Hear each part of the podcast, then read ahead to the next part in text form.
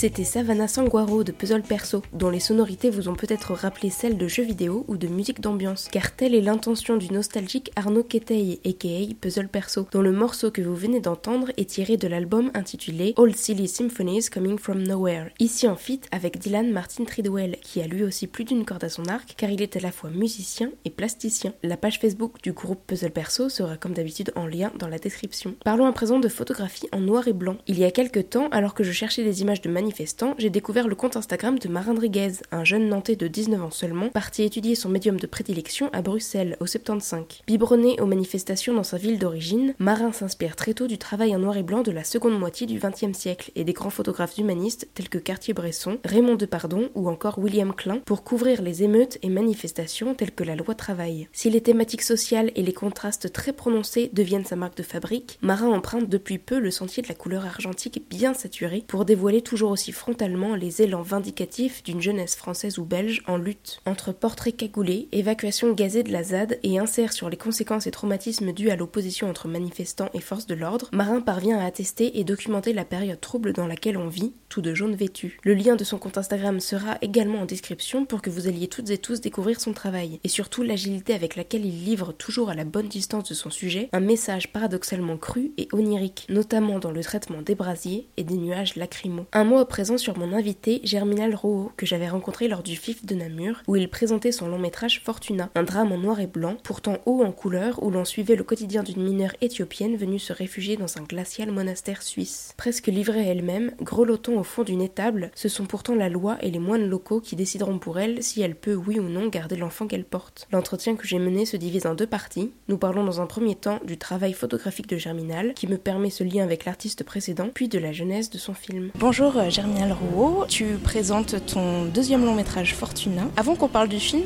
j'aimerais qu'on parle de la jeunesse, parce que j'ai l'impression que c'est un thème récurrent que tu traites. Tu es, en plus d'être réalisateur et scénariste, photographe, et j'ai vu que tu avais fait un journal photographique qui s'intitulait Never Young Again. La jeunesse, c'est vraiment un thème euh, qui te parle, qu'est-ce que tu peux en, dire? Euh, Oui, c'est une longue histoire, mais c'est vrai que j'ai un intérêt très fort, pour, surtout pour le passage entre l'adolescence et l'âge adulte. Ce moment-là tout à fait particulier où on quitte l'enfance pour, pour l'âge adulte, où on, doit se construire une vie, on doit trouver du sens à, son existence. Voilà, ce moment-là m'intéresse beaucoup. J'ai fait un, long travail photographique euh, euh, sur ce thème-là, sur la jeunesse, euh, qui s'appelle Never Young Again, effectivement.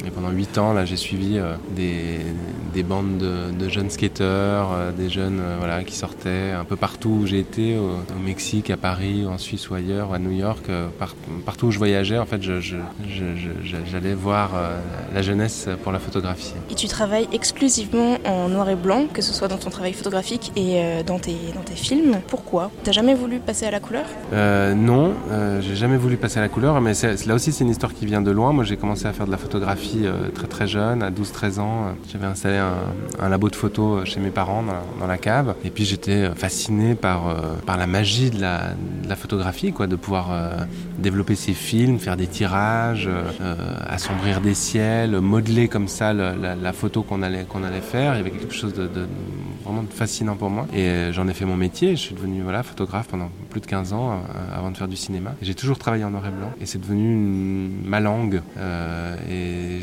j'y pense plus aujourd'hui. En fait, c'est pas un choix esthétique euh, comme ça. C'est c'est vraiment comme ça que je pense. C'est comme ça que j'écris mes scénarios. On pourrait en parler très très longuement du noir blanc. Il y a plein de choses qui m'intéressent, même d'un point de vue plus philosophique. Quoi. Mais ce travail sur la lumière, sur l'ombre et la lumière d'ailleurs, cette, cette, recherche de, de, gamme de gris là, comme ça entre la, entre la plus profonde obscurité et, la lumière pure. Il y a, il y a cette image noir et blanc qui, euh, qui est débarrassée des artifices, qui va droit à l'essentiel, droit à l'humain aussi. J'ai l'impression qu'il y a quelque chose de beaucoup plus euh, euh, fort dans une image en noir et blanc, en tout cas dans, les visages, dans la nature profonde des êtres qui sont filmés ou, photographiés. Et, voilà, il y, a vraiment l'intemporalité aussi de, cette image noir et blanc. Enfin, il y a beaucoup, beaucoup de choses qui qui font que j'adore ce, médium et que je me verrais absolument pas faire un film en, couleur. Dans Fortuna, on va pas parler de choix du coup, puisque c'est vraiment ton langage. En tout cas, ça fonctionne extrêmement bien. J'aurais presque envie qu'on parle de dualité, parce que j'ai l'impression qu'on frôle à chaque fois le politiquement incorrect et euh, l'humainement impossible. Est-ce que c'est est -ce c'est ça? Bah, Ça n'a pas vraiment été construit comme ça. C'est plutôt, euh, comme je viens du documentaire, moi j'ai toujours besoin pour, pour écrire mes films de, de m'inspirer de la réalité, de rencontrer des gens euh, qui vivent dans ces réalités-là. La première chose, c'était que j'avais un sentiment d'impuissance face à cette euh, crise migratoire, face à voilà, tout, ce que les médias nous, racontent de terrible jour après jour. Ces euh, milliers de morts en Méditerranée, il y avait vraiment voilà, un sentiment d'impuissance, puis l'envie de faire quelque chose. Et euh, il se trouve que ma compagne travaille avec des mineurs non accompagnés à, Lausanne, dans des classes d'accueil.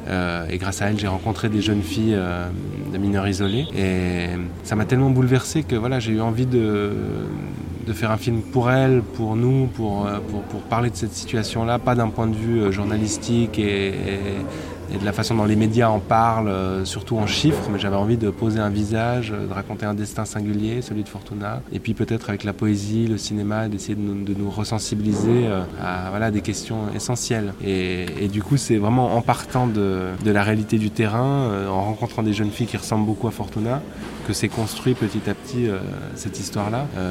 aussi en découvrant qu'en Suisse, il y avait des monastères qui s'étaient ouverts pour accueillir des réfugiés. Enfin, voilà, c'est vraiment mon travail un petit peu sur le terrain, d'enquête de recherche qui, euh, qui, euh, et puis de, questions personnelles très profondes, comme, comme à la fin du film, euh, où il y a ces grands dialogues entre Bruno Gantz et, Patrick Dassumsao, où là c'est plutôt des, réflexions personnelles. voilà, je sais pas.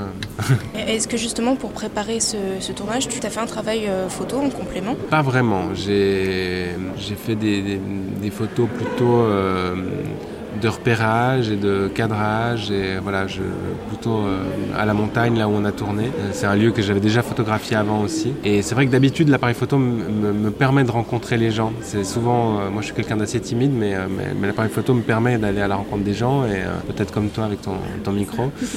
Voilà. Et les jeunes mineurs non accompagnés que j'ai rencontrés, je les ai pas photographiés. Il y avait, c'était là tout d'un coup il y avait quelque chose de, qui n'était pas juste. voilà, il fallait, c'était pas le, voilà, c'était pas, je pouvais pas c'est des jeunes qui ont tellement souffert, qui, ont, un tel... Euh, c'était pas le moment en tout cas. Il fallait d'abord les rencontrer, apprendre à les apprivoiser un petit peu, les écouter, euh, avant de pouvoir les photographier. Donc je ne l'ai pas fait en, préparant le film. Bonjour Yodar, je m'appelle Germinal Ro, je suis cinéaste. J'ai fait un film qui s'appelle Fortuna et je vous conseille un livre euh, qui pour moi est, un livre qui m'accompagne et que je prends partout avec moi et qui m'aide beaucoup dans mon travail de cinéaste. C'est le livre euh, de Tarkovsky qui s'appelle Le temps scellé et qui est un magnifique ouvrage sur, euh, le, travail d'un artiste qui se pose des questions sur son temps, sur sa société et qui essaye de, faire des œuvres utile. Je remercie chaleureusement mon invité Germinal Rouault ainsi que toutes les personnes devenues le sujet de cette 43e édition. Si comme moi vous avez le nez pris et de la fièvre au front, sachez qu'il existe un remède pour évincer cette pénible maladie. Ça s'appelle My French Film Festival et je vous glisse le lien du site en description car il vous permettra d'accéder gratuitement à de nombreux films, courts et longs métrages confondus, parmi lesquels trois d'entre eux viennent tout juste d'être nommés au César. Voilà, je vous laisse là-dessus et vous retrouve très vite pour un nouveau podcast.